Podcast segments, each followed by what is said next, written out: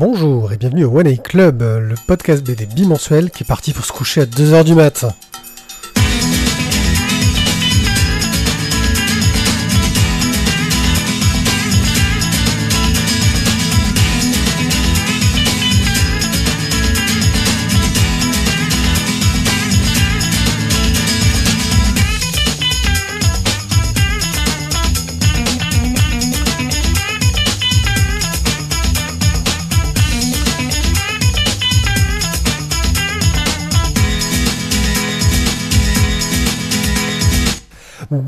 Tous et bonsoir si vous nous écoutez sur synapslive.com. Nous sortons d'un live et on a décidé de faire les fous et de continuer un enregistrement en pleine semaine. Je pense que notre journée de demain va être difficile et quand je parle de notre journée, je parle de la mienne mais aussi de celle de Tizak.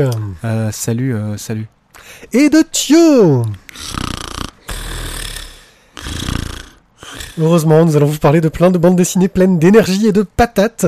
Ouais. Avec, avec Gulli Non, Gulli, arrêtez de dormir la nuit. Avec un express, euh, avec deux petites BD sur lesquelles nous allons revenir. Nos chroniques concerneront enfin le Black Sat tome 5, le tome 2 de New York, Ouais. le Légende de la Garde tome 3, le D tome 3. Notre carte blanche sera une surprise car alors nous enregistrons, nous ignorons encore qui va intervenir. Mystère. Notre splash page sera consacrée à Lock and Key.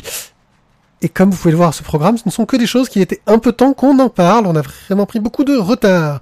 Un petit online sur une BD fort sympathique, un peu de hors sujet, et ce sera terminé. Bien, la patate, les gars. hein Ouais. Je vois que, que vous êtes à fond. Ouais. Ouais. Bon bah, je crois qu'on va tout de suite attaquer l'express. Hein. Ouais, vous êtes d'accord? Parti. Vas-y, vas-y, vas-y, vas-y, envoie. Et donc, euh, Tony Chu, tome 8. C'est bien ça? Je me trompe pas? Oui, tu te trompes pas. Tony Chu, Trop 8. bien.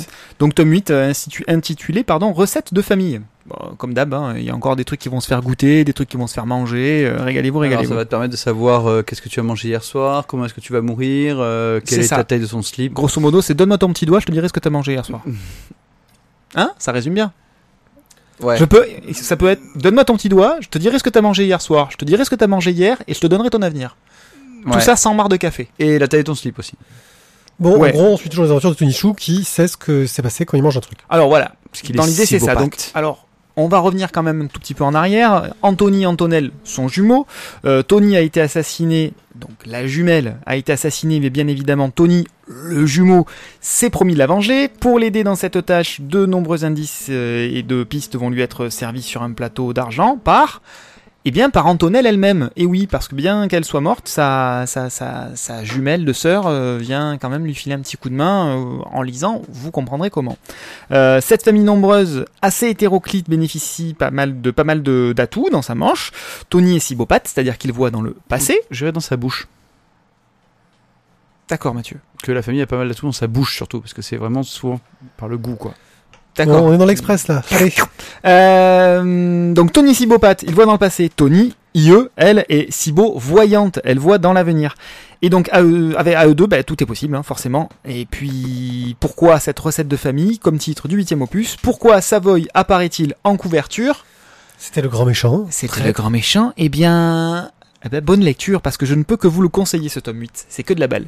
Euh, concernant le dessin, bah, c'est toujours aussi péchu. Euh, ça fonctionne toujours aussi bien. L'utilisation des couleurs pour euh, pour décrire l'état d'esprit de chaque personnage marche très bien. C'est très efficace. Même chose en ce qui concerne les flashbacks, les flash forward parce que ça part dans tous les sens. C'est juste génial. Les codes sont maintenant bien en place, euh, c'est réutilisé de tome en tome, on est bien dedans et, euh, Et, et, et- et Tony Chu quand même devient vraiment un un vrai méchant quoi. Un badass. un badass. Euh, ouais, Ouais, là- mais en même temps ça lui pendait un peu au nez quoi. Ouais non mais il le fait bien. Il le fait bien, ça lui va bien. Ouais, il y a un truc qui grésille, je sais pas, mais c'est pas moi. Euh, côté scénario, ben, cette gaieté dans le traitement ben, n'enlève rien à l'horreur des actions. Euh, ça les replace simplement dans une ambiance un petit peu plus joviale et du coup euh, plus facile à lire. Euh, qu'on soit en train de parler de, la mort d'un parent, euh, qu'on soit en train de voir une personne en train d'en manger une autre, d'apercevoir des extraterrestres, euh, si si c'est possible, hein. Euh, dans Tony Chu tout est possible. Euh, qu'on soit en train de voir des comportements que la morale réprouve ou bien simplement un petit plat cuisiné, eh bien tout l'univers est complètement tourné en dérision, c'est totalement barré. Euh, et puis, ben voilà, personnellement, en tout cas, j'en redemande. Euh, Il y a toujours des rebondissements dans chaque tome. Celui-là euh, ne fait pas exception à la règle. et pour autant, la trame générale avance. C'est pas que des espèces de pseudo one shot avec des, des blagounettes par-ci par-là. Bref, c'est bon, mangez-en. Exactement. On voit quand même que tu as super bien préparé cet express comme une chronique. Euh, quant à moi, j'ai préparé cet express comme rien du tout, mais je vais quand même vous parler de Master Keaton, tome 4 à 6. Euh, et tu reviendras peut-être un peu sur le tome 7. Euh, Master Keaton nous permet toujours de suivre le même euh, enquêteur qui bosse à la Lloyd, mais qui est aussi enseignant, qui a une fille d'un premier mariage voilà, qui une fille d'un premier mariage, qui traverse le monde, qui est un ancien du SAS. Bref, euh, un mec qui fait des enquêtes dans des histoires euh, en un ou deux chapitres, euh, ça dépend, et parfois il est pas dedans. Les tomes 4 à 6 sont dans la continuité des précédents, il n'y a pas grand chose à rajouter si vous avez déjà écouté nos précédentes chroniques. C'est toujours super sympa, il y a toujours des personnages, des personnalités super intéressantes. Quelques épisodes fort sympathiques qui m'ont plu, comme un épisode avec le, en lien avec le cinéma d'horreur. Euh, euh, des thématiques très variées, que ce soit militaires, culturelles, euh, historiques. On va un peu dans le passé aussi euh, de, de, de Keaton. Moi, je trouve ça toujours très très bien. Est-ce que tu as autre chose à dire sur le set? on fait aussi enquêter son père? Oui. Non, bah écoute, c'est vraiment une, une bonne série. C'est vrai qu'on en a parlé dans le numéro 100 euh, où les avis étaient un peu mitigés, mais Matt nous disait que c'est justement parce que le scénariste le scénario n'était pas fait que par euh, Urasawa. Tu sens de la faiblesse dans la série petit à petit ou c'est toujours aussi Bah écoute, moi je trouve ça très très plaisant à lire, surtout en plus, euh, ce qui est vraiment agréable, c'est que tu passes vraiment de... Toutes les histoires sont différentes, et très différentes. Euh, Et petit à petit, on a des petites, des petites pièces du pulse de la vie de, de La, la- Master Keaton. la- qui la se- trame générale euh, du personnage avance quand même de. Ouais. très lentement Très lentement, mais en fait, c'est c'est- enfin, c'est pas essentiel quoi. C'est un témoignage historique aussi, parce que par exemple là, la, la BD est de 89-90, donc euh, par exemple il nous parle de- des conséquences de la chute du mur de Berlin, euh, ce genre de choses. Euh, franchement, voilà, c'est à suivre, c'est très sympa, c'est une série que l'on aime et que l'on ne peut que recommander.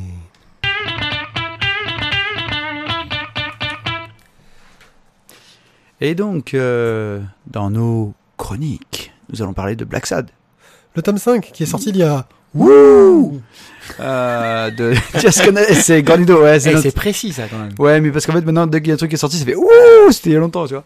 Euh, c'est chez Dargo, c'est le tome 5. Tu sais quoi? Tu sais ce qui est rassurant? C'est qu'on l'attendait depuis encore plus longtemps. Euh, C'est pas faux. Mais en même temps, à la fin de. On l'attendait depuis wouhou Et ça, depuis où au carré et à la fin du tome 5, et vous savez quoi? Il y a marqué apparaître tome 6. Ouais. Ouais. Putain, on sera à la retraite, on aura le temps de le dire, c'est cool. Alors, quelle est donc l'histoire? Eh bien, euh, Black Sad euh, alors a fini notre dernier bouquin qui était à la Nouvelle-Orléans. Il est pas au top, il est un petit peu fatigué, il en a un petit peu ras les bottes, ras les baskets. Euh, il aimerait bien se payer un petit peu des vacances, il a pas une thune. Son copain, là, le petit journaliste, j'ai plus le nom en tête, Ah oui, l'espèce de, de, de, de fouine là, je sais pas quoi. Ouais, j'ai plus un truc en i à la fin. c'est ça.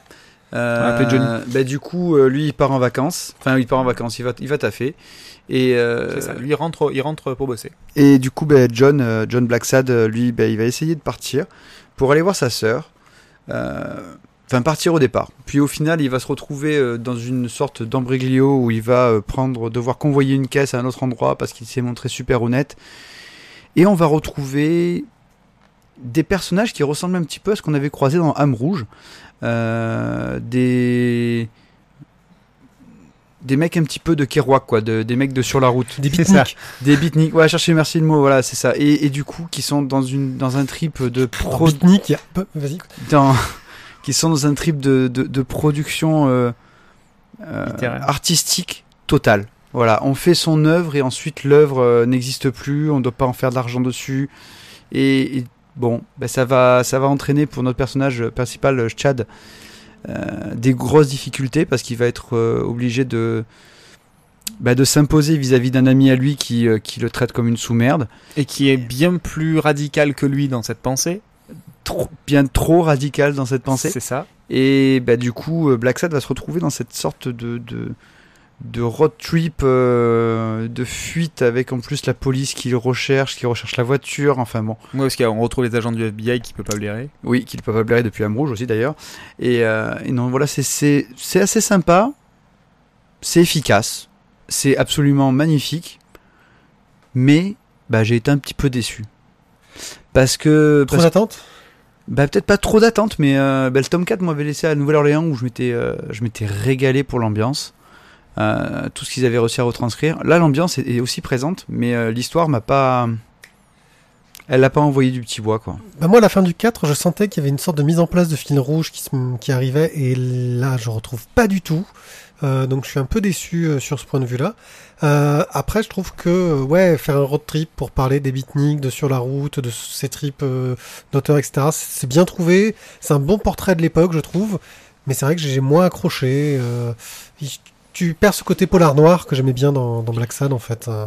C'est Ouais. ça. Et puis, ce qui est décevant, c'est que finalement, euh, le, le- le début de, le début du bouquin met en place plein d'éléments de scénario. On va se dire, waouh, waouh, waouh, il y a ça, il y a ça, il y a ça.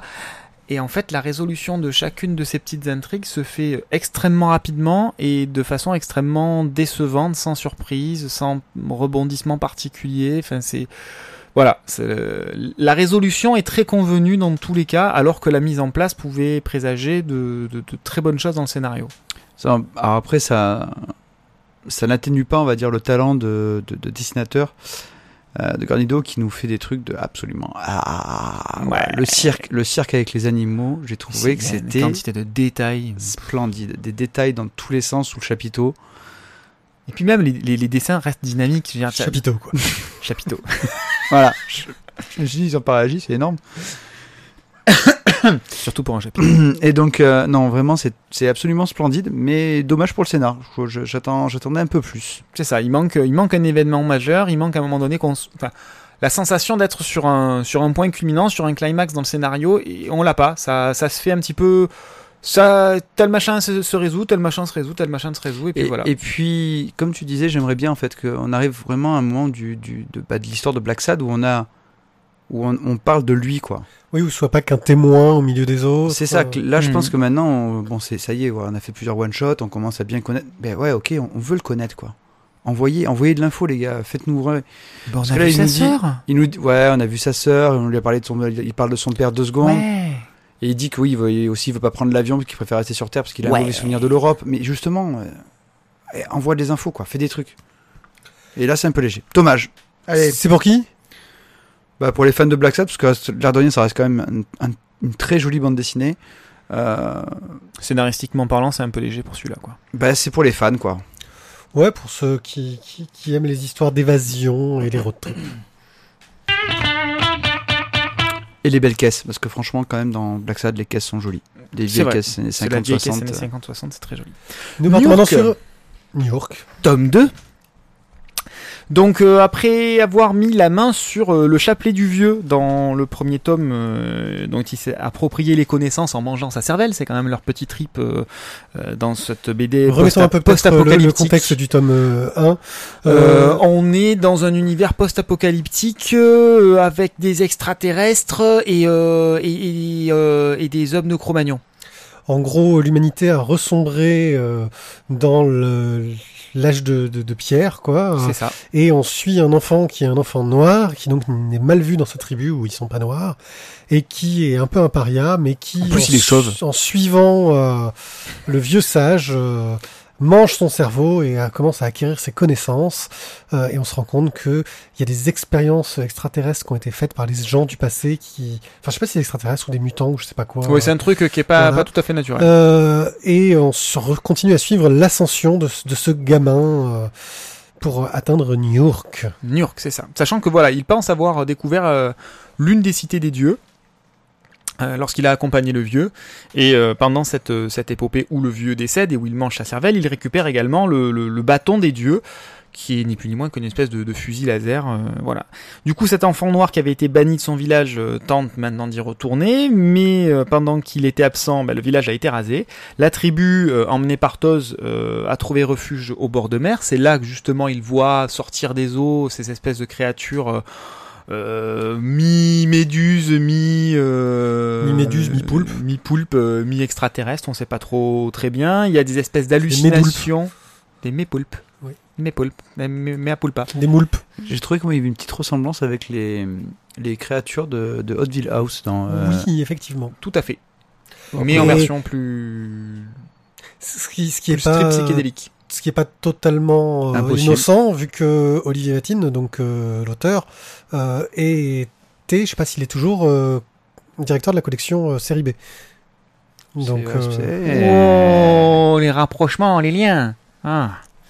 Donc voilà, bref, ces poulpes mutants euh, sortent des eaux, s'en prennent aux membres de la tribu, euh, les tuent, les enlèvent, machin. Quelques survivants qui ont qui étaient ligotés euh, bah, finir simplement leur vie comme ça, hein, réserve de nourriture pour euh, pour ces poulpes.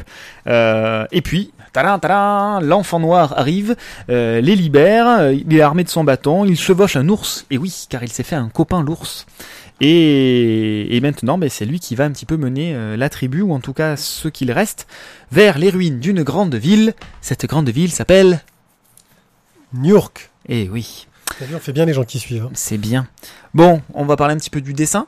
Euh, comme dans le premier tome, moi j'ai trouvé ça euh, très joli, très léché. Euh, sans surcharge au niveau du décor, on est bien dans cette espèce d'ambiance un petit peu euh, vide, désertique euh, du post-apo. Euh, beaucoup de soins apportés au, travail sur les noirs, et je parle pas du personnage.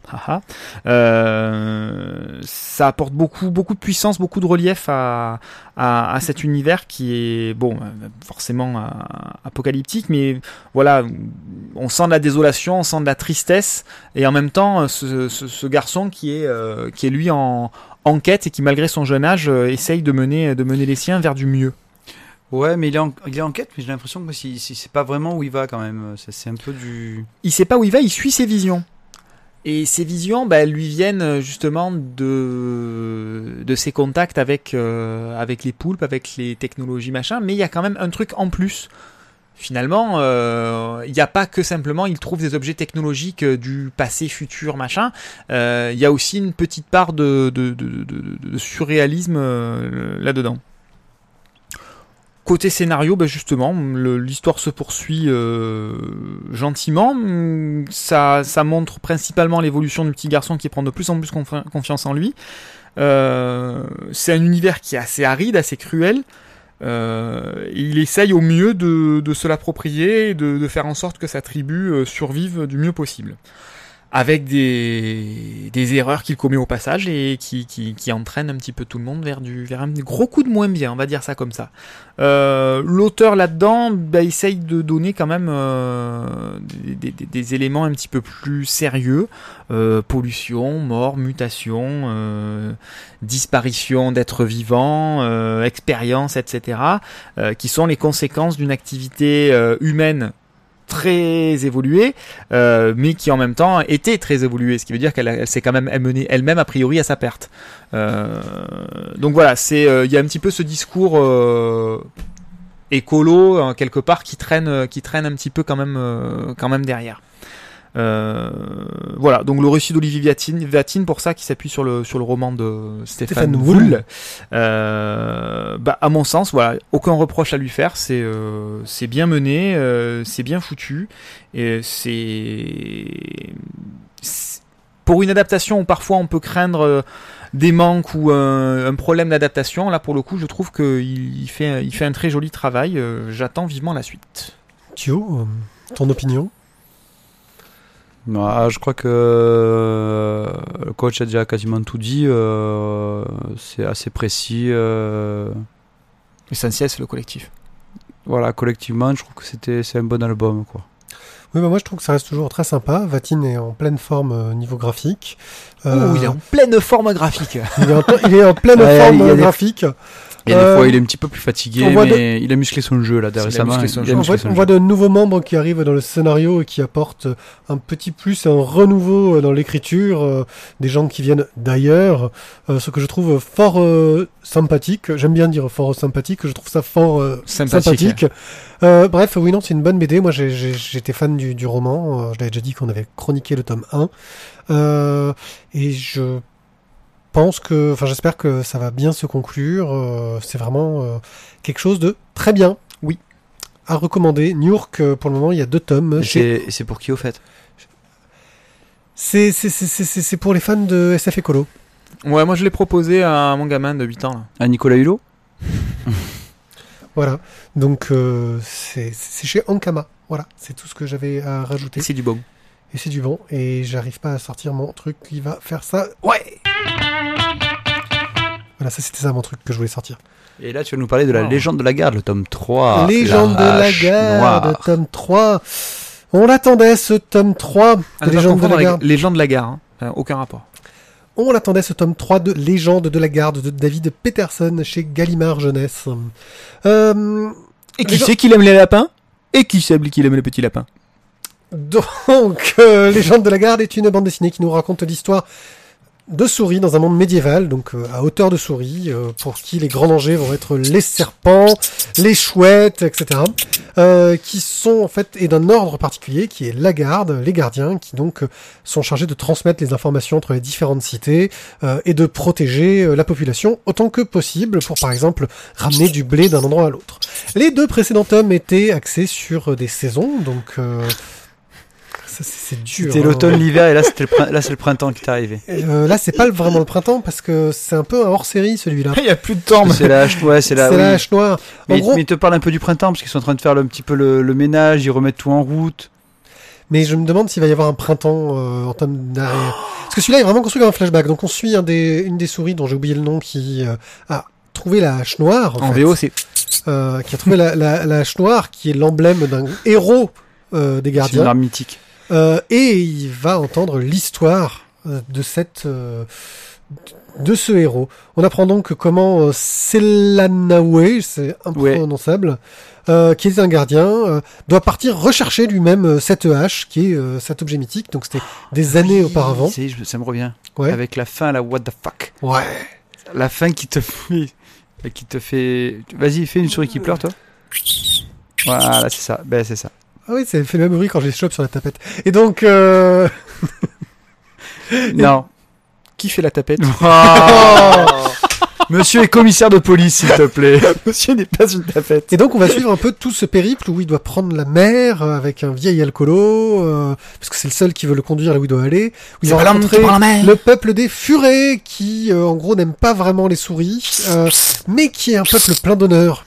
Euh, ce qui était un point de vue assez intéressant de présenter, de pas les présenter comme des purs méchants. Euh, Oui, mais parce qu'en fait, ils sont pas pareils que les furets de de, de- de- de- du continent sur lequel les souris vivent. Oui.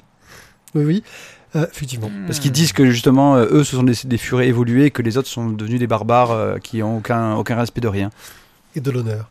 Bref, les souris se retrouvent un peu chez les furets, donc vous imaginez comme euh, elles, sont, elles, sont, elles sont super à l'aise. Euh, mais euh, voilà, donc un des adversaires va être le renard. Comme d'hab, les grands moments vont être euh, les confrontations contre des créatures beaucoup plus fortes qu'elles, hein, qui sont les monstres entre guillemets. Donc là, on a le renard. Le renard. Et franchement, encore des scènes magnifiques. Euh, voilà, c'est vraiment une histoire un peu à part de Légende de la Garde, euh, qui conserve le ton vraiment plaisant des précédentes, mais avec un côté plus mythologique. Euh, on le voit d'ailleurs sur tous les entêtes de chapitres, qui ont un côté gravure celtique, avec euh, beaucoup de d'enluminures, euh, des faits vraiment à l'ancienne, des passages euh, très textuels pour le coup, plus textuels je trouve que, que les tomes précédents. C'est le seul truc que je trouve un peu dommage, c'est que c'est parfois un petit peu verbeux et un petit peu euh, pompeux. Euh, mais il y a toujours ce dessin, mais hallucinant de David Peterson. Euh, un travail de la narration en plus sur un format peu commun, c'est un format carré, Mm, euh, mais qui est vraiment euh, très bien foutu. Un Euh, format carré, épais, pour bien caler les armoires. euh, J'attends vraiment la suite. Je sais qu'il y a eu des, des hors-séries qui ont été écrits, dessinés par euh, d'autres auteurs. Je sais pas s'ils vont les, les, les- les- les traduire euh, un jour. Gallimard semble traîner sur cette série, mais qui... Ouah, Thio a dessiné la hache noire, c'est plutôt pas mal. Hein, oui, c'est pas la hache qui était le plus compliqué à dessiner dans ce qu'il a fait. C'est vrai, parce que la hache, il a fait un truc noir avec euh, des, des, des piquants dessus. Et... oh là là, il va bouder. Donc, vous, qu'en avez-vous pensé de ce tome? Ben moi, je, je trouve qu'il va très bien dans ma bibliothèque euh, et pour l'instant, je l'ai Parce pas qu'il a pas encore lu. Euh, bah, la légende de la garde, écoute, c'est des bouquins qui sont quand même très épais, très. qui sont longs à lire. Mais euh, Surtout ce tome-là, justement, ce que je disais. Par rapport aux autres, euh, où il y a beaucoup plus de, de place à l'action et à l'image. ouais, mais là tu là tu suis une épopée quoi. C'est enfin non, moi j'ai pas trouvé que c'était. enfin, j'ai pas trou- j'ai pas trouvé ça long. C'est- c'est- tu imagines ouais, Tu comprends pourquoi on n'enregistre jamais tard? Tu vois dans Oui. quel état il est? Ouais, c'est vrai. Il est déchaîné. Euh, moi, j'ai pas trouvé ça long. J'ai trouvé vraiment qu'il y avait. euh, c'est, c'est, il y a un vrai côté épique. Tu, euh, moi, j'ai, enfin, je sais pas. Voilà, là, je vais dire, putain, j'ai des conneries à cette heure-ci, mais euh, Non, Euh, mais moi, j'ai eu- moi, c'est- j'ai eu- c'est ton kiff ce genre, ce genre de situation. non, non, mais j'ai eu, moi, j'ai eu beaucoup d'empathie pour mes petites souris et euh, et, et chaque et, et chaque décès de souris, si tu veux, pour moi, c'est, limite un vrai drame. Attends, quoi. il y a qu'il des y a- souris parce qui des- meurent Oui, il y a des souris qui Il y a meurent. des souris qui meurent. Ouais, c'est, c'est pas, Salaud c'est, de tapette. c'est, c'est pas Mickey Mouse. Ouais. Et euh, non, c'est ouais, j'ai pas trouvé ça long. Je l'ai trouvé. J'attends, j'attends impatiemment la suite parce que l'explication qu'on a là, euh, je pense, va nous, éclaire beaucoup de choses justement sur euh, sur ce qui se passe chez les souris euh, depuis deux Oui, il y, a- y une chute qui est, qui est très bien trouvée. Enfin, un petit twist final sympathique qu'on peut un peu voir venir, mais qui fait comme moi, qui m'a fait une petite claque dans ma gueule quand même, hein, le, le petit twist final. Twist? C'est Ah, trop- c'est un tropé. c'est dur. C'est vraiment très très dur. Euh, je crois que Thierry a envie de parler. Euh, c'est pour qui euh, les gens de la garde euh... Pour Mickey Mouse. Euh, c'est pas pour Dr House parce que c'est pardon. Euh, Donc, je crois qu'on est en train de partir en vrille et qu'il Bon, est temps c'est de pour passer. qui C'est pour qui C'est pour tous ceux qui aiment les souris. Voilà. Non, et puis aussi les histoires épiques. Euh... euh, Si vous avez Les les légendes, Seigneur on des Anneaux chez les souris, Ah Non, non, non, a un vrai, un vrai, un vrai Saga. côté lég- Saga. Euh, je, ben, je dirais. Ok, Saga côté. Africa. C'est Bon. la suivante. Non, un côté vraiment. euh, Alors tu disais saga, et je trouve que ça pourrait même faire euh, un livre que tu lis, ou- que, que tu, que tu vois, je me vois lire à mon fils dans quelques temps, quoi. Ouais, pas de suite parce qu'il y a des souris qui meurent quand non, mais, mais non, mais dans le sens, non, mais dans Oui, le sens euh, comme un livre mythologique, tu vois, vraiment. Oui. Tu as, euh, as les héros, tu as les méchants, euh, tu as des moments, bah ouais, où les personnages principaux, bah oui, bah ils, ils meurent parce que bah la quête, elle est dure, quoi. Euh, C'est pas facile de, de, de réussir une quête épique comme ça, et donc du coup, forcément, il y en a qui vont disparaître. Surtout qu'on a une petite souris. C'est ça. enfin, je, je veux pas faire le chieur, mais euh, une souris, qu'est-ce qu'elle a à foutre avec une hache de 10 km de long? Eh ben, quand elle te l'aura mis dans le 1, tu verras si t'en. Hein ah, ouais, non, en plus, elle fait, pas 10, coquine, ces souris. elle fait pas 10 cm de long, la hache, elle doit faire, à mon avis, à peu près la taille entre mon pouce et mon index. hein. Mais c'est les haches qu'on trouve sur les bûches pour Noël. Ouais, mais elle est T'as pas 10 mythique. cm entre tout pouce ton index, toi. Oui, mais en même temps, pour lui, ça, ça fait 50 cm alors. Bon, euh, ok. J'ai 12, et- j'ai 12 et demi. On passe à la suite. Enchaîner là-dessus. Si tu voulais parler, parle. Tu veux parler Vas-y, on t'écoute. Alors, on va parler de D. D. Voilà, D tome 3, monsieur. Donc la quatrième lettre de l'alphabet. C'est ça, Monsieur Collard. Voilà le titre de ce troisième tome. De quoi nous parle cette série? Alors cette série nous parle euh, grosso modo de vampires et de tueurs de vampires et donc d'un petit groupe de, de personnes qu'on a retrouvé dans les deux premiers tomes euh, et qui sont qui sont qui sont qui ont été en quête euh, pour tuer Richard. Drake, surtout. Richard Drake. Un explorateur. C'est ça. Alors lui c'est c'est un peu le le Alan, le Alan Quatermain des, des vampires en fait. Hein. Oui, c'est ça, c'est bien résumé. Hein, ça c'est bien résumé, je pense. Donc dans ce dernier volume de la trilogie, on retrouve justement ces différents personnages. Euh, Richard Drake, sa belle Catherine. Ouais. Et, dont il euh, et affolement Lord, et amoureux. Lord fa- Lord Fortin? Fo- euh, Foreston. Oui, d'accord. Foreston, qui est le méchant, qui lui aussi est un petit peu amoureux de Catherine. Oui, mais Mais ça tombe vite. euh, c'est ça, le- ça, ça, ça, ça tombe vite dans l'oubli cette histoire. Euh, on a la copine, euh, l'amie suspicieuse de, de Catherine, qui s'intitule Betty. Betty, sa cousine en fait. la cousine Betty, c'est pas la cousine Berthe. Euh, donc Mr. Jones, comme on a dit. Et puis également la sulfureuse Lady Dangerous. qui s'introduit dans la chambre de Catherine et qui essaye de la tuer. Ça c'était dans le tome 2 ça. C'est pas dans celui-là. Bah, je je te dis c'était dans le tome Oui. 2. Je te, je te raconte ce qui s'était passé Mais avant. en fait, je fais le pitch du tome 3, Mathieu. Previously on C'est ça. Donc le point commun à tous ces personnages, eh bien, c'est qu'ils sont en quête d'un certain monsieur Collard, richissime industriel, mania de la presse, Et donc ils veulent tous s'adresser à lui. Mais qui est ce monsieur Collard? Euh, Qui sont ces chasseurs euh, de vampires? Qui sont les vampires dans cette histoire? Euh, Comment distinguer le bien du mal? Bah, Grosso modo, c'est un petit peu ce que nous propose ce, troisième opus, euh, où on a de la vengeance, du pouvoir, euh, de mystérieux artefacts et des quêtes de vérité. On est dans des recettes assez assez traditionnelles de, de l'aventure. euh, voilà. Le dessin. Matt, Oui. toi qui dessines des souris, Ouais. que penses-tu des vampires? Euh, ben j'ai alors euh, Majorana au dessin. Majorana, j'aime beaucoup Majorana d'habitude. Oui, Bruno Majorana au dessin et Thierry Le Prévost aux couleurs. Euh, et en fait, euh, ben, D'habitude, euh, sous-entend ce que tu veux dire. ben, ça sous-entend en fait que je, je- j'ai l'impression qu'il n'a pas apporté le même soin qu'il apporte d'habitude. Je, je, moi, je, je vois, j'ai, il y avait d'habitude il y a beaucoup de précision dans son dessin, et, et là j'ai trouvé que ça manquait de, de, de finesse, de détails. Et- Je suis d'accord avec Et, toi. et d'habitude, tu vois, j'ai vraiment l'impression que tu vois ces visages, ils sont, ils ont un trait qui est très fin, euh, c'est très marqué. Et là, j'ai l'impression en fait que le visage, il est, il est plus simple que ce qu'il fait d'habitude. Serait-ce le début de la marque de son ras-le-bol, vu qu'il a décidé qu'il arrêtait de faire de la bande dessinée parce que ça rapportait pas assez d'argent et qu'on pouvait pas se nourrir avec? Moi, je ne vais pas tout à fait sur la même conclusion que Mathieu, d'après la même euh, constatation, parce que moi, je trouve que justement le trait est plus brutal, c'est plus peut-être rapide, mais plus vif du coup, et je trouve que ça apporte plus de violence. Et euh, vu qu'on est en conclusion et qu'on est sur euh, la résolution des vengeances, la résolution des quêtes, euh, j'ai trouvé les choses plus, ouais, plus, plus brutales. Voilà Mais adapté au récit, donc. et donc du coup très adapté au récit. Donc peut-être qu'effectivement, dans d'un certain point de vue, ça peut être un poil plus moins soigné euh, que ce qu'on a pu voir auparavant.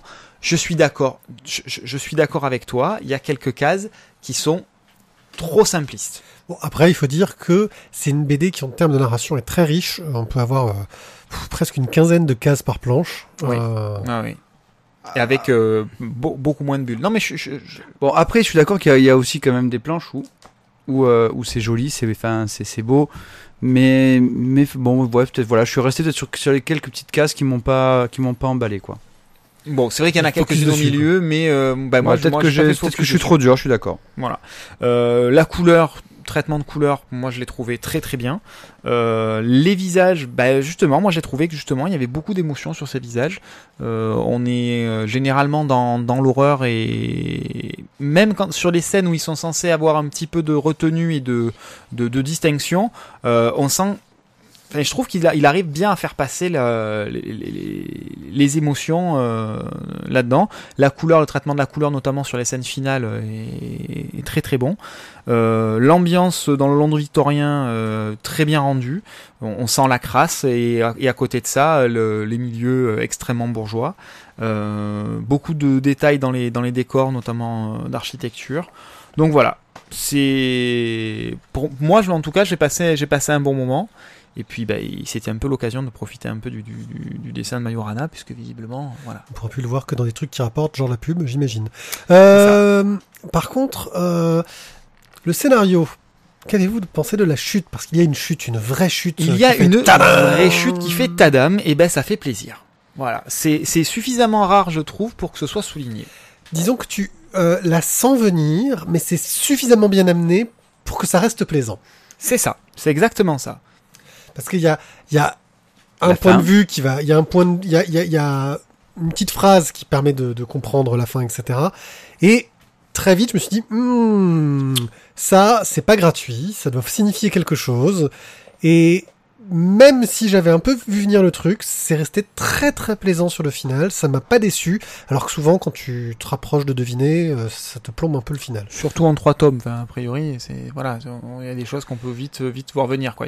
En théorie, il n'y a pas suffisamment de fausses pistes. Et ben justement, dans ce tome 3, moi je trouve qu'il y a beaucoup de fausses pistes. En tout cas, ça donne envie de relire toute la série pour euh, voir euh, tout ce qu'on n'avait pas vu en fait. Parce Exactement. Je pense que, je pense que c'était bien planqué. Moi, je pense que c'est important de, de, de relire les deux premiers tomes justement pour profiter de, de la construction de de, la- trilogie. Euh, Il y a beaucoup d'éléments scénaristiques qui qui viennent, on va dire, encombrer la trame générale.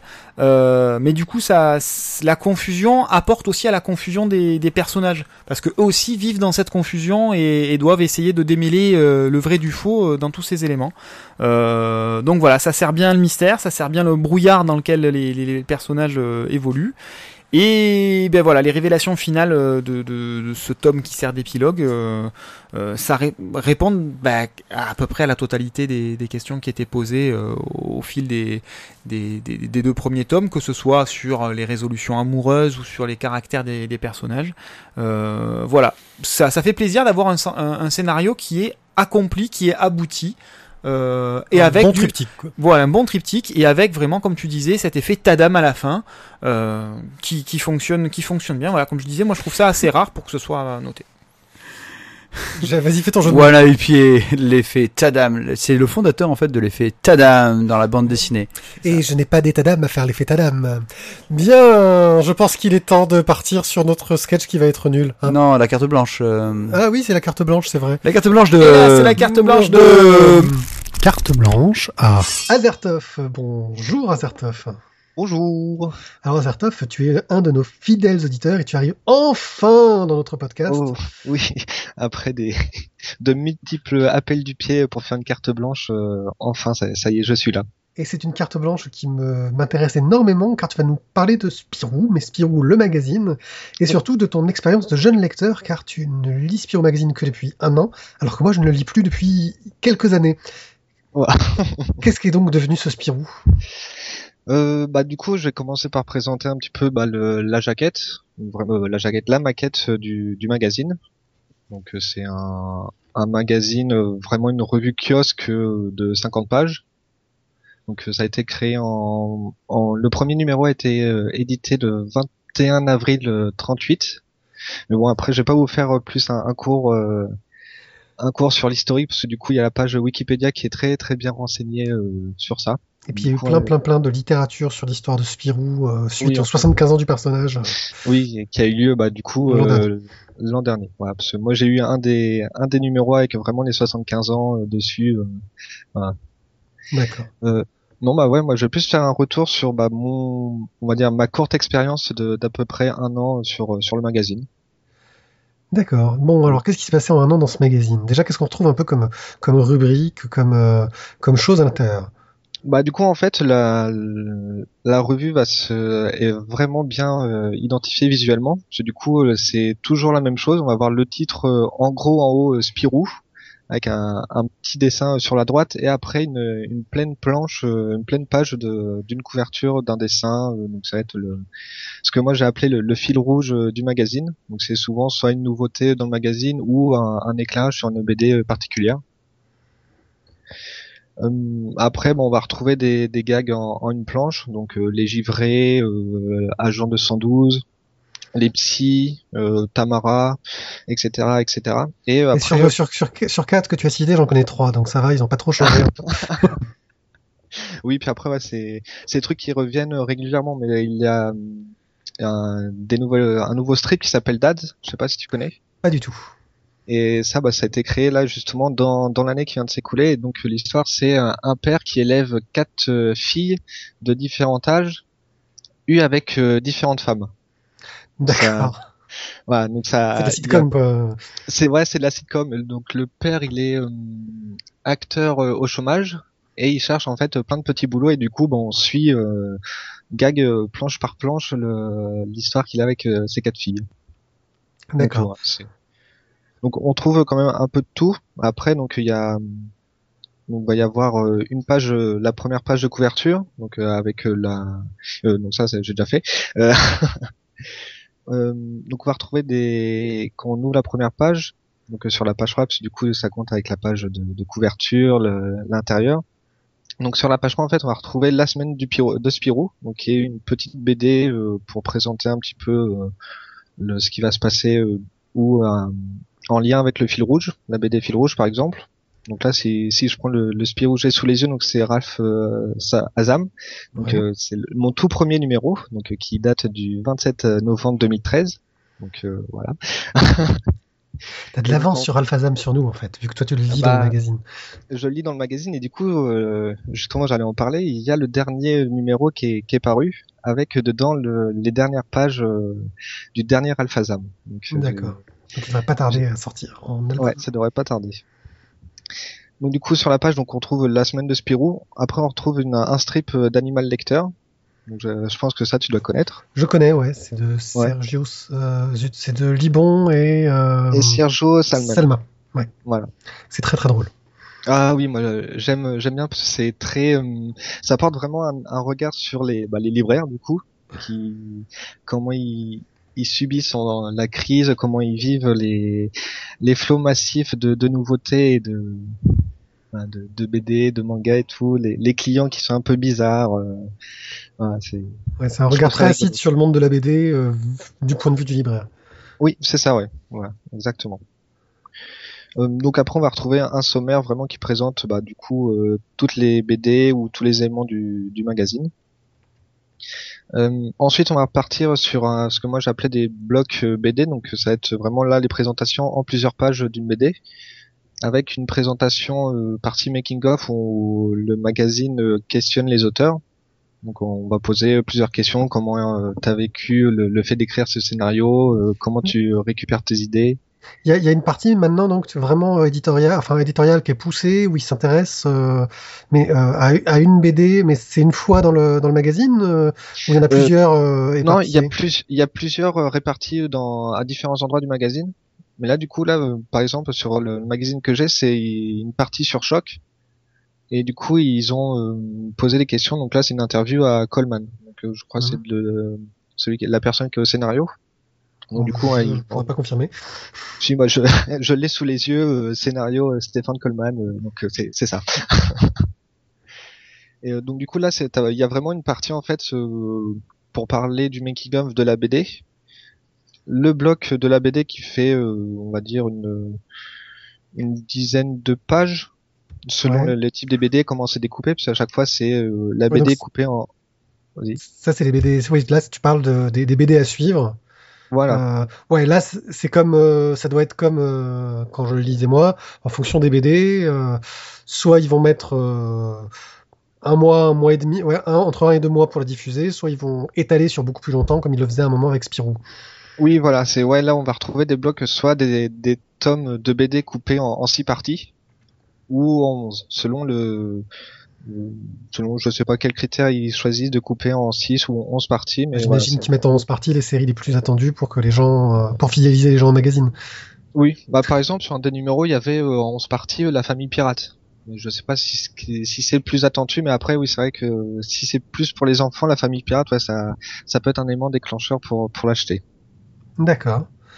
Donc en gros, euh, et, et tu as un bloc comme ça devant chaque BD à suivre ou c'est Non, que sur vraiment le, on va dire la première qui va être euh, mise en avant, qui sera un petit peu le un fil rouge, et ensuite, bah, quand le, au bout de trois, trois ou quatre euh, parutions, on change de, de BD euh, fil rouge et la le making of change euh, en même temps. D'accord.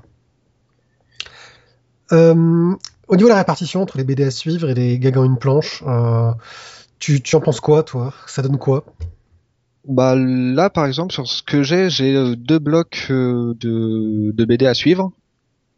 Une partie euh, rédactionnelle euh, qui- qu'ils ont appelée en direct de la rédac, où ils mélangent plein d'éléments. Et donc après, il y a du Tamara où c'est là, c'est en, en deux pages. Ouais. Et après, il y a du une gag, une planche de 2 millions. Donc c'est, je trouve ça, c'est quand même assez bien, bien dilué entre les deux, entre les, Oui, disons- les blocs à suivre et, et une planche. Disons que ouais, s'il y a une BD qui te plaît pas au milieu, euh, tu regrettes pas ton achat, quoi.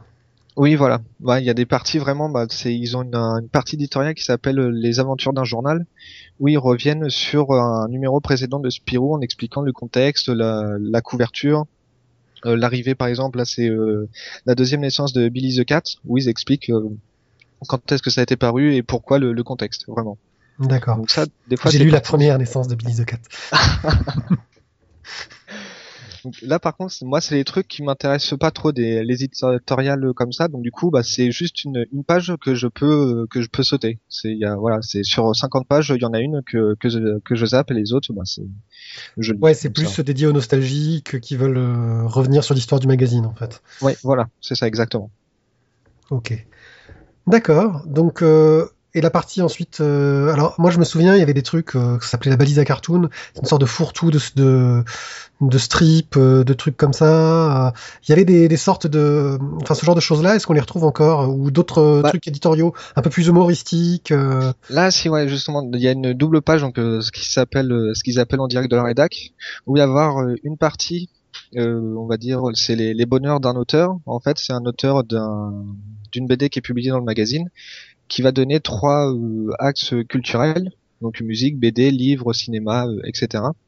En donnant vraiment son coup de cœur du moment. Ensuite, on va voir l'abonné de la semaine, où c'est un abonné qui est tiré au sort et qui gagne une BD. Et il, est à- il y a deux, deux ou trois questions pour savoir pourquoi tu as choisi cette BD et un lien entre le, le magazine avec sa famille, euh, qui le lit, euh, comment ça se passe. euh, voilà, c'est des gens comme ça. Euh, un élément euh, fil rouge où on revient. Donc là, c'est Lewis Trondam qui, qui répond à un petit questionnaire sur Ralph Azam. Un autre élément sur là c'est un collecteur de la semaine mais ça revient sur soit des séries soit sur des intégrales qui vont sortir avec vraiment un petit texte et une, une image et après il y a différents strips où il y a les, les fiches du, Du professeur. professeur. Ouais. Ouais, voilà donc Ah, ça il y a encore J'aime bien. il y a aussi les donc là c'est le 21e siècle et, et parmi nous je sais pas Aussi, s'il y avait oui. déjà ça à cette époque-là Ouais. et après il y a un, un petit strip de mix et remix Ok, oui, c'est- il y a toujours. Ouais, ça, c'était des trucs qu'on trouvait dans la balise à cartoon de mon Ouais. temps. Ouais. Euh, ok, euh, t'as fait un peu le tour? Ou il y avait d'autres trucs euh, notables Bah, euh? Non, là, il y a- ils ont aussi lancé un, un concours euh, dans un- ce qu'ils appellent le défi Spirou, en fait, où il y a plusieurs dates euh, clés où il faut les, les lecteurs doivent remplir un, un défi en lien avec le, le magazine Spirou. Donc ils ont lancé ça le au début de l'année. Le premier défi date du 29 euh, janvier jusqu'au 28 février. Et donc voilà, donc ça dure à peu près à chaque fois un mois pour euh, pour le défi. C'est D'accord. C'est souvent des défis photos ou des montages, euh, des mises en situation rigolotes euh, avec Spirou ou dans la thématique. Est-ce que euh, ils ont refait Moi, je sais que c'était quelque chose que j'aimais beaucoup à l'époque. C'était des événementiels qui duraient sur plusieurs numéros, qui étaient des sortes de comment euh, ouais, une sorte d'animation qu'il y avait dans le magazine.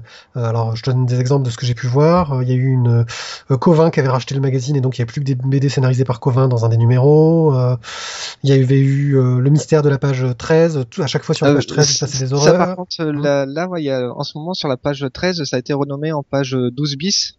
Ouais, ça fait longtemps. C'est- Ça vient de là justement. Oui, bah du coup là il y a des deux petits euh, bonhommes qui ressemblent à des des sphères, euh, bah, pas des sphères mais des on va dire des des aliments mais euh, humanisés qui enquêtent justement sur le, le mystère de la page 13 et il y arrive toujours bah, des des trucs un, un petit peu bizarres. D'accord. Voilà. Donc ouais, ils ont mis une sorte de, de, de fil rouge euh, humoristique un peu interne au magazine, euh, Ouais, un peu des ça. animations que tu peux suivre. euh. D'accord. Moi, je sais qu'il y avait une époque aussi, ils avaient une correctrice euh, qui, dès qu'il y avait une faute dans le magazine, euh, le- leur mettait des blâmes ou je sais pas quoi. Enfin bon. euh, Il s'était il vraiment fait plaisir, c'était des choses que j'aimais beaucoup. Euh, il y avait quelques gags très très drôles, dont un épisode entièrement dessiné par Berkovici, euh, Ouais. parce qu'il y avait une maladie qui touchait tous les utilisateurs d'encre de Chine, mais Berkovici utilise des feutres. Euh, Ah. et donc il était le seul à pouvoir dessiner le magazine. Il avait dessiné même sur, enfin toutes les séries. Euh, En parlant de ça, s'il y a eu un événement vraiment sur un magazine où c'était là la série euh, Mignon, donc des euh, du film, euh, je me Oui. rappelle plus le titre. Qui. Euh, moi, moi, je suis méchant. Moi, moi, je suis méchant, voilà. Qui avait pris en fait le, un petit peu le contrôle du magazine et sur les pages en fait, euh, bah, il soulevait une case et on voyait un mignon où il recoloriait tout, toute une case ou de, des éléments de ce genre de choses. Donc ouais, ça, ça existe encore. Ok. J'ai entendu dire que maintenant les abonnés euh, avaient plein de bonus super cool. T'es un abonné? Euh, je suis un abonné, oui. Et je te confirme, on a des, des bonus assez, assez sympathiques. Euh, le dernier vraiment que j'ai bien apprécié en date, c'est le, le poster géant euh, Zombilenium Ouais, c'est classe. en, en quatre parties. Donc c'est, c'est plutôt pas mal. Euh, sinon après, bon, on a des petits, des petits paper, euh, euh, des paper craft. Ouais. Bah, on doit monter nous-mêmes qui sont à l'effigie de, des héros de, du magazine. Euh, on a des petites BD euh, vraiment euh, strip de trois cases sous ce format-là. Mhm. Et on a eu, qu'est-ce qu'on a eu d'autre? Euh, Une BD western euh, de Trondheim qui s'appelle Texas aussi. Oui, sous et, forme- Ma- et Mathieu Madame qui est sorti en album d'ailleurs. euh. C'est sorti en album, ouais. Et là, c'était vraiment des petites fiches, euh, comme si c'était bah, un journal en fait de l'époque avec vraiment le, toute la thématique, le papier aussi. euh, c'est pas du papier glacé, c'est vraiment Ouais. l'impression du papier, du vieux papier. Ouais, donc il y avait un objet en plus, ils se font plaisir sur les bonus euh, pour faire des objets éditoriaux qui passent difficilement dans un magazine tiré à plein d'exemplaires. quoi. Oui, voilà. Et ensuite, je crois sur le site, si on est abonné, il y a aussi des pas des promotions, mais des cadeaux en fin d'année si t'es abonné de plus d'un an ou de, ce genre de choses. Donc il y a quand même une partie euh, pour attirer les abonnés. Ouais, il y a vraiment une offre fidélité euh, qui a été mise en place. Ça n'existait pas de mon temps. ok. Euh, dernière chose, je pense qu'on va finir là-dessus. Quelles sont les séries en un an de Spirou qui te sont marquées à Danf Euh, marqué à don- euh, côté bien ou ou pas Allez, les, forcément bien allez euh, les deux. Euh, Et passe vite fait les trucs qui t'ont vraiment pas plu. Euh, les trucs, bah, c'est sur certains dessins de, de Soda euh, Résurrection, j'en ai déjà parlé Ouais. lors du live et qui m'ont un petit peu chagriné. Ouais, t'étais lecteur de Soda si- avant? Euh, bah, j'en avais eu un, un des, euh, un, de- pas un des premiers, j'en avais eu un quand j'étais enfant. Ouais. Vraiment, donc ça remonte à, à un petit peu quand même. Et euh, j'ai pas lu depuis, mais c'est vrai que j'avais l'impression que là, c'est, il manquait quand même quelque chose. Je sais pas, moi de ce que j'en ai vu, ça me semble assez fidèle. Euh, on sent que, on sent que Dan commence à amener un petit peu sa touche. Euh, mais je sais que c'est le genre de truc, ça demande un peu de temps pour euh, te démarquer ça, là, c'est de la vraiment, personne qui était avant toi. Quoi. Voilà. Et puis là, c'est vraiment sur le troisième chapitre, sur deux trois cases où c'est et en plus dans l'interview, donc la partie making of euh, juste avant, il disait qu'il y a un moment, il n'arrivait pas à, à vraiment bien le dessiner, à vraiment se- s'adapter au personnage. Ouais, mais c'est un peu le problème. Gazzotti avait aussi eu ce problème euh, un moment, oui, parce qu'il avait repris la, la série des mains de Varnan, euh, donc d'un autre auteur qui avait un style qui maintenant est vraiment semble très différent, sauf qu'il a pris l'album en cours de route, donc en plus il a dû euh, Oui. se fondre dans son style euh, et il lui a fallu un peu de temps pour vraiment euh, imposer sa patte euh, derrière. Ok. Autre chose? Et sinon, en vraiment bien, bah, c'est euh, Rob. C'est l'histoire d'un d'un petit robot euh, qui aide un qui est au service d'une personne et en fait on suit euh, au jour le jour leur, leur relation. Et c'est c'est pareil c'est très drôle euh, à un moment Rob euh, pique le boulot de on va dire de son maître. Et petit à petit en fait il remplace tout le monde dans l'entreprise. Parce qu'en fait il arrive à il travaille il finit ses journées en une heure il donne un coup de main à une autre personne et il finit aussi euh, la, la- la- la journée de travail en une heure. Donc au, au final il commence à remplacer toutes les personnes de, de l'entreprise. D'accord. ça c'est j'aime vraiment bien. Puis après ouais c'est des en coup de cœur euh, c'est qu'il y, en- il y en a quand même un petit peu tellement que en un an ça passe euh, Oui. assez Pourquoi tu vite abonné à Spirou au début Comme ça? euh, c'est le genre de truc en général, tu commences euh, quand t'es jeune parce que tes parents t'abonnent et puis tu continues quoi. Mais comment est-ce qu'on en arrive en étant adulte à d'un coup se dire tiens je vais m'abonner à Spirou? Bah parce que j'ai remarqué que ça faisait des, des BD euh, pas trop chers. Mhm. pour euh, là c'est 2,40 euh, le numéro, donc ça fait en un mois euh, 9,60. Donc ça fait à peu près une BD pour euh, ouais, un, un peu plus de 10 euros. Et là en fait en, en un mois et demi on a beaucoup plus qu'une BD euh, pour ce prix-là. D'accord. T'es arrivé d'acheter des albums de BD que t'as lu dans Spirou? Euh, pas pour l'instant, mais il y, y en a qui m'ont fait de l'œil et c'est vrai que c'est, je voudrais bien aussi le faire. D'accord. Et tu vas te réabonner? Euh, oui, je me suis déjà réabonné pour un an parce que j'avais une offre de, six mois et du coup j'ai enchaîné pour un an. D'accord. Ok. Et enfin, euh, Spirou alors, euh, c'est vraiment pour toute la famille ou est-ce qu'il y a des choses pas adaptées aux plus jeunes ou est-ce que, enfin, est-ce que tu penses que c'est un journal qui a su évoluer avec le, tout public? C'est-à-dire que le tout public d'il y a 10 ans, c'est pas le même tout public que maintenant. Hmm, bah, il y a un peu de tout en fait dans les BD. Parce que là, par exemple, sur Soda, c'est quand même assez sombre. Euh, ça parle euh, donc là des événements euh, post 11 septembre. Donc c'est vraiment sombre et tout. Mais après, à côté de ça, il y a des strips de, de Boulet Bill ou de du petit Spirou qui qui font peut-être plus enfantin. Où il y a des choses, du coup, ça, ça s'adresse vraiment. euh, il y a une partie, ça va être plus adulte et une partie plus euh, pour les enfants. Ouais, en gros, ça fait plus ce magazine qui prend pas les mômes pour des cons, euh, en leur proposant des choses qu'ils vont aimer, en les ouvrant un peu sur des choses un peu plus matures. Oui, voilà. Et puis après, voilà, comme j'ai dit, c'est il y a des blocs qui font euh, des blocs de, de- des parties de BD qui font deux trois pages Donc euh, au final, on peut vite les sauter et lire directement, euh, passer de par exemple de Soda euh, au Spirou et Fantasio qui est euh, en ce moment. Donc euh, voilà, c'est Il y a le Spirou en ce moment? Ah, ouais. faut que le groupe de speed de sp- euh, sp- euh, Sniper Alley. D'accord, il va falloir que je me remette à ce magazine MC4 quand même. Voilà. Bah merci beaucoup, euh, Azertov. Bah, de Euh, où est-ce qu'on peut te retrouver sur Internet? Et bah sur euh, Twitter principalement. D'accord. euh, Azertov, A Z E R T O 2 F, donc euh, FF. Et après, je fais un- aussi un tout petit euh, podcast qui s'appelle euh, Quoi qu'il se passe, qui revient sur des sorties et de l'événementiel. Voilà. D'accord, bah je mettrai tous les liens sur le site. Eh bien, merci beaucoup. J'espère qu'on te retrouvera très bientôt pour nous parler encore de sujets aussi passionnants. Euh, j'espère. Voilà. Allez, à plus, ciao Salut Bonsoir et bienvenue dans Charade pour un champion Votre jeu quotidien où vous pourrez remporter des dictionnaires en répondant à des charades Aujourd'hui, j'ai deux fantastiques candidats. J'ai donc euh, Isabeau de Mercourt. Bonjour Isabeau. Bonsoir. Et avec euh, à ses côtés euh, Bernard de la Villardière qui vient défendre les couleurs de sa chaîne. Bonsoir Bernard. Bonsoir. Donc, euh, première question, notre charade, c'est une charade en deux. Nous commençons tout de suite avec mon premier. Mon premier est chauve. Un Charles Xavier. Non, non, non, ce n'est pas lui. Vous perdez la main.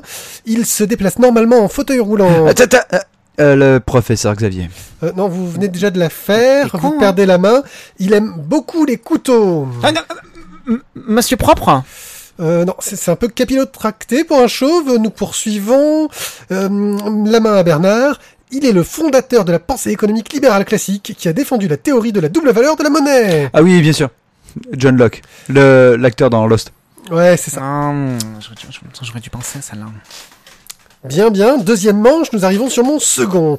Mon second est le prénom d'un auteur de BD et d'un réalisateur. Euh, euh, euh, Attention, vous allez perdre la main. euh, le mec de, de euh, Johan, euh, Jo- Johan Sfar. Non, ce n'est pas lui. Hum, Euh, il est hein. d'origine yougoslave. Tito. Aucun rapport. Il a fait ses débuts avec Pierre Christin. Mais, Mézières. On y était presque, mais pas du tout. C'est un auteur euh, réputé pour les ventes records de ses planches originales aux enchères. Hum, Louis Funès? Non, vous en êtes assez loin, vous perdez la main. Euh, Ah. un, euh, euh, je- un- pff, je vois, euh, euh, un, un, un Kibilal. Bien, nous avons le premier John Locke, le deuxième le prénom de Enki Bilal. La réponse est donc... Euh, l- Locke. Mon tout est une superbe BD américaine avec des clés et des serrures. Lock Lock and Key. Merci, vous avez gagné un superbe lot de dictionnaires euh, sur le flamand moderne. Nous espérons vous revoir pour notre prochaine émission. À très bientôt. Ouais. On est vraiment de plus en plus fort sur nos sketchs. Franchement, on assure. Euh, non, en fait, non, je suis pas certain qu'on puisse dire qu'on est fort. En fait, je pense que c'est juste que c'est, en fait, on sait pas ce que ça fait comme effet pour les gens qui nous écoutent. Ça. puis on n'a plus aucun sens critique. euh, on a- moi, vit. personnellement, j'ai plus aucune nouvelle de mes parents non plus. Nous allons vous parler de Lock and Key, dont le dernier tome, on va pas dire qu'il vient de sortir parce que ça fait un moment Ça fait maintenant. déjà un moment qu'il Non, est non, sorti. alors, on va replacer les choses. Il vient de sortir de la bibliothèque de Pierrick. Voilà. Euh, Lock and Key est une série euh, américaine euh, qui a été compilée en six tomes chez l'éditeur Milady et qui nous raconte les aventures de la famille Locke. Qui, après le meurtre de leur père, euh, sont venus se réfugier avec leur mère dans la ville de Lovecraft, une ville côtière au nom qui annonce bien des choses horrifiques. Nous allons donc suivre les trois enfants, Tyler, euh, grosse baraque qui fait un petit peu euh, un petit côté redneck sur les bords, euh, qui a toujours la casquette de pêcheur de son père, mais le bon américain bien sympa qui veut que faire le bien, mais qui en fait en prend plein la gueule parce qu'il veut toujours faire le bien et qu'il a trop de de respect pour les choses autour de lui, et puis qui est encore bien traumatisé par euh, la mort de son père. On suit aussi Kinsey, sa sœur, qui elle euh, bah, est partie un peu en vrille et se cherche, euh, change de look constamment, essaye de se faire remarquer comme elle peut, mais on sent qu'il y a une vraie détresse en elle. Et le plus jeune, Bud, un peu naïf, un peu sympathique, qui est celui qui se plonge un peu dans son monde d'enfant et de rêve pour essayer de surmonter la douleur de la perte de leur père. Euh, à côté de ça, on a leur mère qui tente de se reconstruire comme elle peut. Vous imaginez bien la situation terrible quand Entre, euh, entre ses enfants, les emmerdes de ses enfants et l'alcool. et l'alcool, parce qu'elle sombre dans l'alcool, effectivement. Sauf que la demeure familiale dans laquelle ils sont retrouvés, qui est la demeure de Lovecraft, ville où la mère et le père ont grandi, euh, recèle bien des secrets. Il se trouve en effet dans cette maison cachées des clés qui ont des pouvoirs. Sauf que les enfants rapidement libèrent une créature maléfique qui veut récupérer les clés et surtout la clé noire qui lui permettra de faire revenir le mal sur le monde. Je résume à peu près euh, toute cette histoire-là. On suit donc euh, les enfants qui découvrent les Et ils clés. habitent dans quelle ville déjà? Lovecraft. Lovecraft. Ah, voilà. On découvre donc les enfants qui récupèrent euh, les, des clés avec des pouvoirs au fur et à mesure. Et sur les premiers tomes, c'est assez classique. euh, une clé, un épisode, en gros. euh, Et puis des, des clés au pouvoir assez drôle quoi. Il y a la clé qui permet de, de, sortir de son corps. ouais, de Euh, devenir un esprit éthéré. Il y a la clé qui permet d'ouvrir la tête et de- d'enlever les mauvaises idées ou au contraire de rajouter des choses que l'on doit savoir. Euh, Il y a la clé de Titan. Qui te permet de devenir super grand et fort. euh, Euh, Il y a la clé aussi des, de- du jeu d'échecs où il y a des, des monstres qui viennent t'aider. Voilà. euh, Enfin bon, il y a- des ombres, euh, qui fait apparaître les ombres, etc. Bref, plein d'idées géniales sur les clés. c'est une très bonne trouvaille. Au scénario, nous avons Joe Hill. Joe Hill, euh, vous allez en entendre parler car euh, Alexandre Aja vient d'adapter un de ses romans euh, au cinéma. C'est Horn avec Daniel Radcliffe. Euh, un roman qui paraît-il est très bien et le film dont la bande-annonce m'a semblé fort intrigante. Ça m'a donné envie. avec James. Ouais, et Da- Daniel Radcliffe avait l'air plutôt pas mal là-dedans. Bah pareil que l'autre film qu'il avait fait là, euh, il a fait un autre film qui, où, dans lequel il était assez convaincant. Mais en fait, c'est pas parce que c'est un James Bond que c'est un mauvais acteur. hein. Daniel Radcliffe. Non, là tu te Ah ouais, Daniel Radcliffe. Là tu confonds avec Oh Craig. vache Et en plus, et le pire c'est que j'ai vu en plus la bande annonce. Ouais, c'est, c'est, c'est Harry Potter. Harry Potter, C'est le exactement. mec avec la, avec la La brigade. vache. C'est quoi les gars? Je vais me coucher. Allez, Allez, tu- ciao. Tu, tu prends pas un café là, tu prends une tisane s'il te plaît. Allez, Donc- euh, ciao les gars. Joey, il a une particularité dont il n'abuse pas, c'est qu'il est le fils. Daniel Craig. il en revient pas. Daniel Daniel Craig. Daniel puis physiquement il se ressemble à Block. Ah bloc, attends Il y, en a, il y en a un qui pèse 90 kilos, l'autre qui en pèse euh, 40. Ben, L'autre il en pèsera 90 à la retraite. Ouais. Mais il en est loin, puis ce sera à cause des buds, hein. Pas à cause d'autre chose. Euh, Peut-être plutôt la Guinness, il est anglais quand même. Hein. Oh, bah après il va faire, il va mal tourner, il va finir en- aux États-Unis. hein.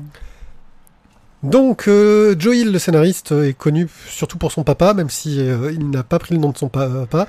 Son papa, c'est Stephen King, quelqu'un de très connu, il me semble, dans le domaine du roman d'horreur. Euh, Non. mhm. Dont on parlera bientôt d'une BD euh, à laquelle il a Ça- contribué ça, ça aussi. peut être Graham aussi, Graham Hill, son père. Ou Damon. Oui. Dis-moi, ce soir t'as un souci entre les Grant, prénoms et les Grant noms. aussi. Grant Hill marche aussi. voilà. euh, bon. Euh, et le dessin est de Gabriel Rodriguez, euh, un auteur au style que j'aime beaucoup, qui me fait penser un peu au style de Steve Dillon, le dessinateur de Preacher et d'autres trucs de Punisher, mais en beaucoup plus dynamique et moins figé. Euh, pour ceux qui connaissent, donc euh, c'est des visages qui sont assez durs, assez carrés, euh, mais il y a un côté vraiment dynamique et un ancrage très sympathique dedans. Moi, j'aime beaucoup. Euh, cette série a l'avantage d'être finie et surtout de. Et puis elle s'est affinée parce qu'au fur- au départ on avait des couvertures souples et maintenant à la Ouais. fin on a des couvertures dures. j'en reviendrai sur l'édition derrière parce que ça fait partie des points qui me chiffonnent. L'écriture, en fait, et surtout un point moi qui m'a beaucoup plu, c'est que elle se repose pas sur ses acquis. Euh, en gros, ça, ils auraient pu faire euh, une clé euh, pas tous les deux ou trois épisodes jusqu'à la fin des temps, mais très très vite, on se retrouve, je sais plus sur quel tome, je crois que c'est le 3 ou le 4, à avoir un épisode où par exemple on a une sorte de passage en accéléré euh, du temps et on les voit qui trouvent 15 clés euh, différentes dedans. Euh, ça va très très vite, ils font inverser Ben, l'intrigue de fond. Mais parce qu'en fait on comprend, je, je pense surtout pour nous faire vite comprendre que le l'essentiel c'est pas la découverte des clés, c'est qu'il y a autre chose qui se trame derrière. Oui. Et c'est ce autre chose qui est en fait absolument abominable. absolument abominable. Euh, c'est de l'horreur très très dure. Euh, quand, on Véritable les, boucherie. quand on voit les scènes. Ah non, c'est une non, de- non, c'est une véritable Oh, boucherie. c'est- euh. c'est dur. Franchement, il y a des moments. euh, tu, tu souffres pour les personnages et c'est pas que dans le, le gore parce qu'il y a du gore, mais il y a aussi dans le dans le moral, dans le le méchant est vraiment terrible. Et c'est amoral? Euh, pas loin. Ouais. Et vous ne me l'avez pas proposé? Bah si. Si si. Mais t'as refusé. Vrai, Non, non, c'est vrai. non, non. Donc, non, euh, euh, moi une série euh, sur des serrures et des clés, euh, je comprends, j'ai pas envie. euh. moi je préfère un truc qui me triture, qui me branlifie un petit peu le cerveau et ça c'est un petit peu léger pour moi. tu le fais vachement bien. tu le fais vachement bien. Bon, c'est le fond de ma pensée, mais je le présente pas comme ça. Donc, euh, c'est vraiment magnifique, euh, c'est c'est superbe. Et on arrive sur une... Enfin, bon, déjà, on arrive à la fin du tome 5, on fait... Ah, mais comment ils ont pu faire ça? Et puis on se dit le tome 6... Oui, oui tome Et 5 on- à la fin du tome 5, c'est quand même assez. Ouais. c'est très violent. Et on arrive à la fin du tome 6, on fait... Ah, comment ils ont pu faire ça aussi? Parce que... Oui, parce que ça se finit surtout. Euh, un petit regret sur la fin parce que je sentais un peu le. Je trouve que sur la dernière histoire, on sent ce qu'ils veulent faire. En gros, euh, bon, je spoil pas trop, ils veulent refabriquer une clé, mais je trouve que ça fait très Deus Ex Machina, genre. Eh ben, euh, si on a des problèmes avec les clés, on a qu'à fabriquer une clé qui va résoudre les problèmes. Ouais, mais c'est un petit peu la même chose que le- que l'anneau dans. C'est ce dans que j'allais dire. Il y a un anneau pour gouverner tout le monde, Ouais. non? Sauf que il n'y a pas que ça dans la résolution. Euh, Non. Ça va un peu plus loin, c'est un peu plus profond. Ça ça m'a un peu déçu parce que j'ai trop senti venir ce, ce, ce Deus Ex Machina que j'ai trouvé qui qui était un peu trop euh, trop gros quoi. Genre oh ils ont trouvé comment faire juste au moment où il fallait parce que c'est très très dur. Enfin- non, je suis pas vraiment d'accord. Je pense qu'en fait, on, on arrive au, au moment où euh, fin de l'histoire. Et, et au fur et à mesure, si tu veux, je trouve qu'on est monté en, en- en puissance et, et que nos personnages désormais ont surtout euh, Bud, Bud, Euh, a- pas Bud, pas. Bud, Bud, c'est le petit Tyler a vraiment. Euh, je trouve qu'il voilà, il a, il a, il a une vision globale. Il a tout vu, il a tout compris. Mais les, les... Enfin, Mais je j'allais pas dire les trois enfants parce que Bud reste un, un gamin, mais euh, Kinsey et Tyler, euh, c'est aussi un récit, enfin classique dans le sens récit de de passage à, l'âge adulte pour ces enfants. Oui, mais justement, c'est que moi, je pense qu'ils sont arrivés vraiment où ils, ils ont compris toute l'histoire et les, les tenants, les aboutissants, quoi. Ils ont compris ce qui avait amené leur père à partir de Lovecraft avant, euh, pourquoi il était parti, pourquoi il voulait pas revenir. Enfin, tout, tout leur vécu familial, si tu veux, c'est expliqué d'un coup. En fait, grosso modo, ils étaient chez le psy. euh, pendant euh, cinq tomes, ils ont été chez le psy et en fait au sixième, ça y est, ils ont enfin trouvé, ils ont mis le doigt sur ce qui en fait euh, clochait dans leur vie, quoi. Oui. Et, et ça, ça les a totalement transformés. C'est pour ça que moi, ça sort pas de nulle part, tu vois, je trouve. Parce qu'ils ils expliquent justement la résolution par le passé. Effectivement, vu qu'il y a un beau passage de, de flashback euh, grâce à une clé qui leur permet de voir le passé. Euh, un autre truc que je trouve aussi euh, super réussi, c'est le portrait de cette jeunesse, de cette adolescence. Euh, très crédible. Euh, et ça, je pense que c'est un talent familial.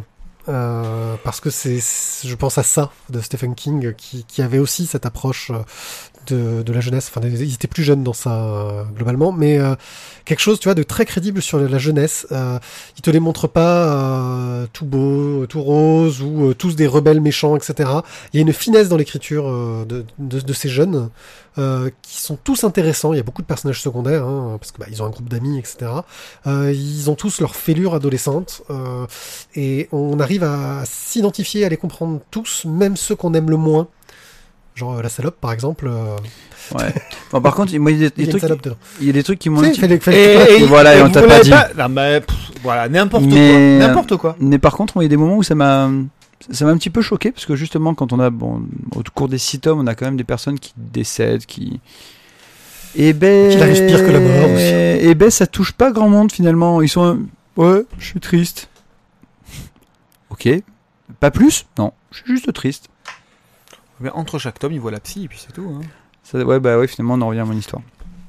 Donc une très bonne série qui devait, devrait, c'est du conditionnel, je sais pas. En fait, il y avait un projet de série télé, une adaptation télé, qui marcherait très très bien, je trouve.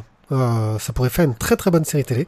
Il va falloir Mm. un petit peu envoyer du scénario quand même, parce que 6 tomes, ça va faire un peu court pour faire une série. Oh non, Non. tu peux faire Non, plusieurs. non, il y a, euh, il y a- je, je pense, mais ouais, mais il faudra, enfin, faut, Oui, il voilà. faut faire un peu plus d'épisodes que euh, l'homme qui tombe à pic, hein. c'est c'est fini. Ah ouais, je veux dire, tu fais là, tu te fais une série sur euh, trois saisons, euh, tranquille.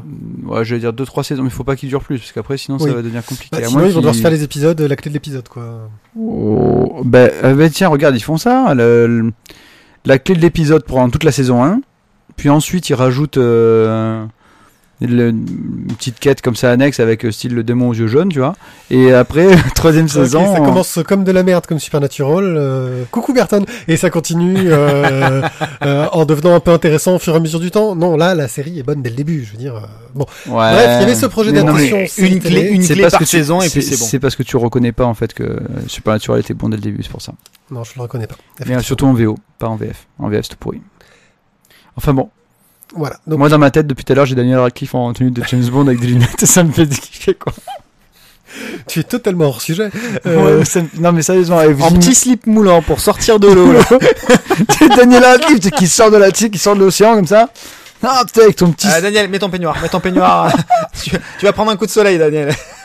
Donc voilà, donc c'est très réussi. Il y a une autre série, je crois, de Joe qui, a été traduite il y a pas longtemps. Je sais pas si ça vaut Lock and Key, qui pour moi est tellement un chef-d'œuvre que c'est difficile. Au niveau de l'édition, justement, Milady a sorti les trois premiers tomes dans un format, euh, on va dire classique à l'époque, euh, c'est-à-dire euh, souple.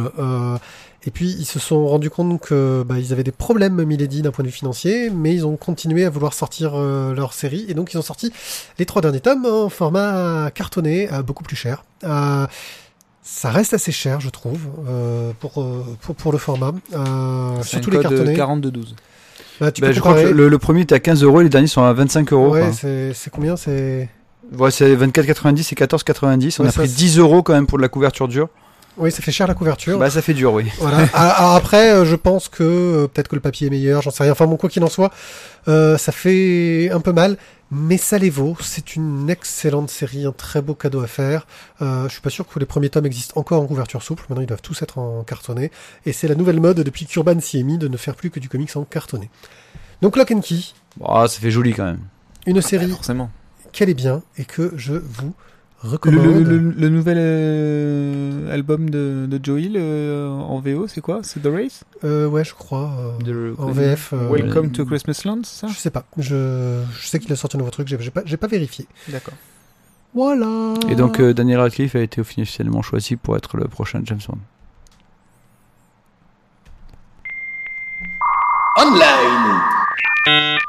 J'aurais dû faire une super transition en lançant ce online, euh, un sta- timing parfait, mais ça n'a pas été le cas. Je vais vous parler de Krpke. Krpke.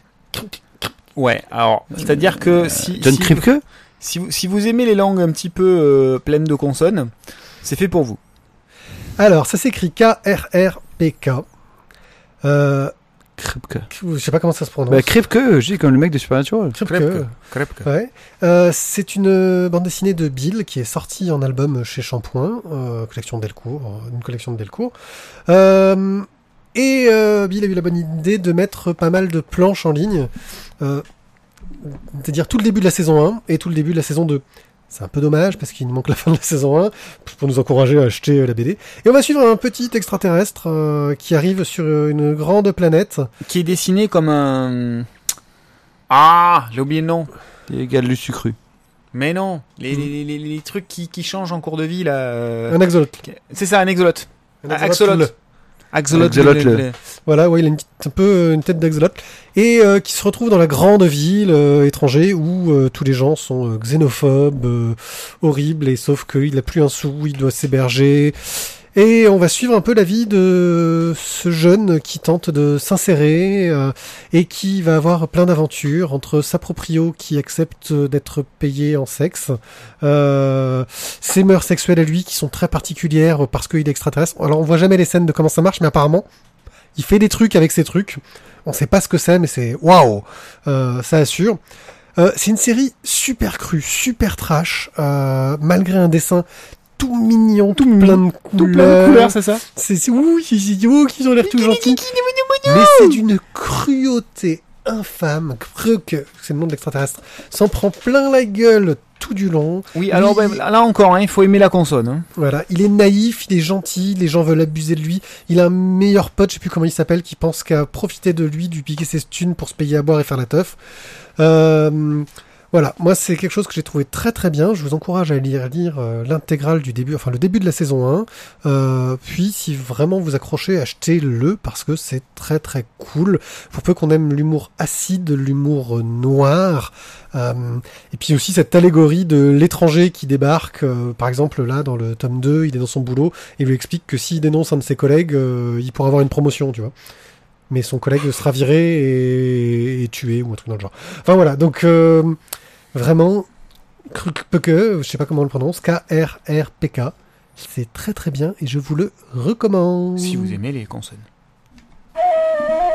Hors sujet.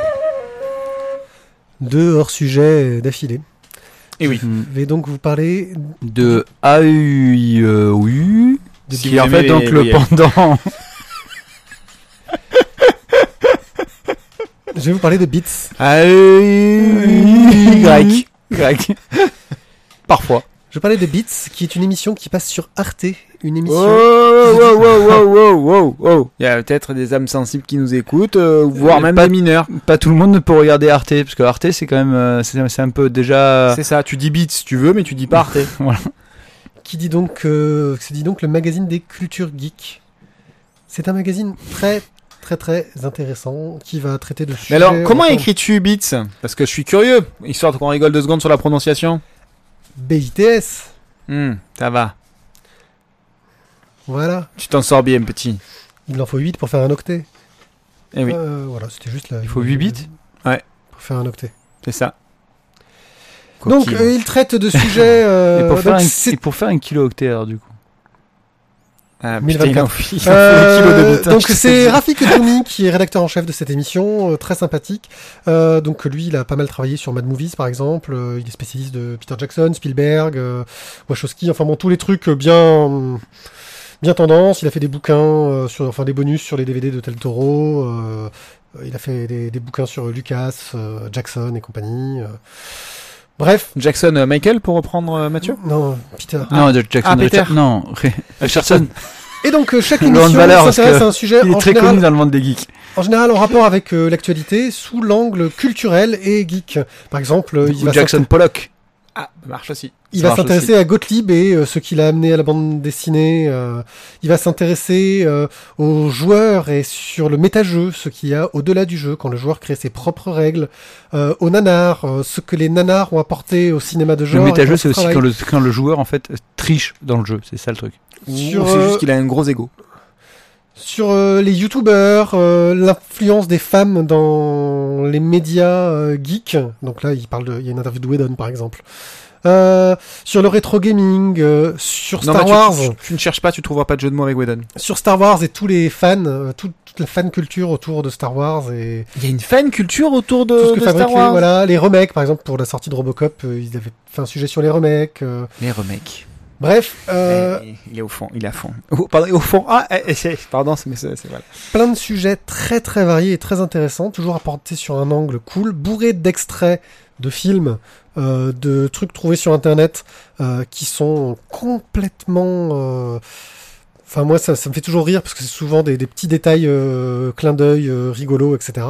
Donc je vous recommande très très très grandement cette émission, ces Mm. épisodes courts. Il y a une Ça première passe saison. quand ça va repasser bientôt. Apparemment il y a une suite de prévue. Mais, C'était euh, l'an dernier. mais du coup, euh, les, les épisodes précédents, on peut les retrouver sur Internet? Oui, tout est disponible sur Internet avec de nombreux bonus. Alors l'avantage que tu as, c'est que euh, tu peux déjà trouver toutes les émissions sur Internet. Et par exemple, euh, bah, comme ils sont calibrés pour euh, la diffusion sur Arte, bah, des fois il y a des bouts d'interview qui sautent, bah, ils te les mettent à côté. en plus, il y a une sorte de jeu, c'est une sorte de Tetris géant, et quand tu fais une ligne, tu peux débloquer des liens vers des endroits dont ils des, des, des, des sites dont ils par- qui font référence à des choses dont ils parlaient, etc. C'est très bien foutu, le site est vraiment très très bien foutu. Euh, C'est tous les mercredis. C'est voilà, je sais pas quand ça va recommencer. euh, en tout cas, C'est tous les mercredis. voilà. J'espère Enfin, que ce sera le même horaire. euh. Bah, enfin, de toute façon, voilà. C'est fini. Voilà. On attend ressasser euh, les mêmes théories. Je crois que c'est l'heure d'aller se coucher pour nous. Nous sommes euh, au bord du gaz. Euh, Il n'est que 1h du matin. Thierry va chanter encore pendant deux heures. euh, Bah, le temps de rentrer chez le lui. temps de ranger le matériel. euh, ça va être très très dur pour nous, mais on va s'en sortir. Et prier. Sur ce, je vous dis merci de nous avoir écoutés. Je vous souhaite euh, de revenir dans 15 jours, enfin un peu plus, On vous souhaite tout le bonheur du monde. Voilà. Euh, N'hésitez pas à nous laisser des commentaires. Oui, parce que sinon, j'ai pas de travail, moi. Ouais. N'hésitez pas. Donc sur Facebook, euh, sur euh, partout. Euh, nous- Sur iTunes, Facebook, euh, sur Twitter, arrobase Onaipier, arrobase Oberon, 1370. Euh, Ça fait longtemps qu'on n'a pas demandé des étoiles sur iTunes. Armement des toboggans, On Piazza des la étoiles. Porta et bon voyage. Bon voyage à tous. Nous nous retrouvons, nous espérons bientôt vous retrouver dans notre vol sur BD Airlines. Au revoir. Oh là là, le lourd. Crève-que, Crève-que Airlines? Qu'est-ce que tu aimes les consoles Avec des A, ça fait quoi? Highway Airlines? Qu'est-ce que tu aimes les voyages?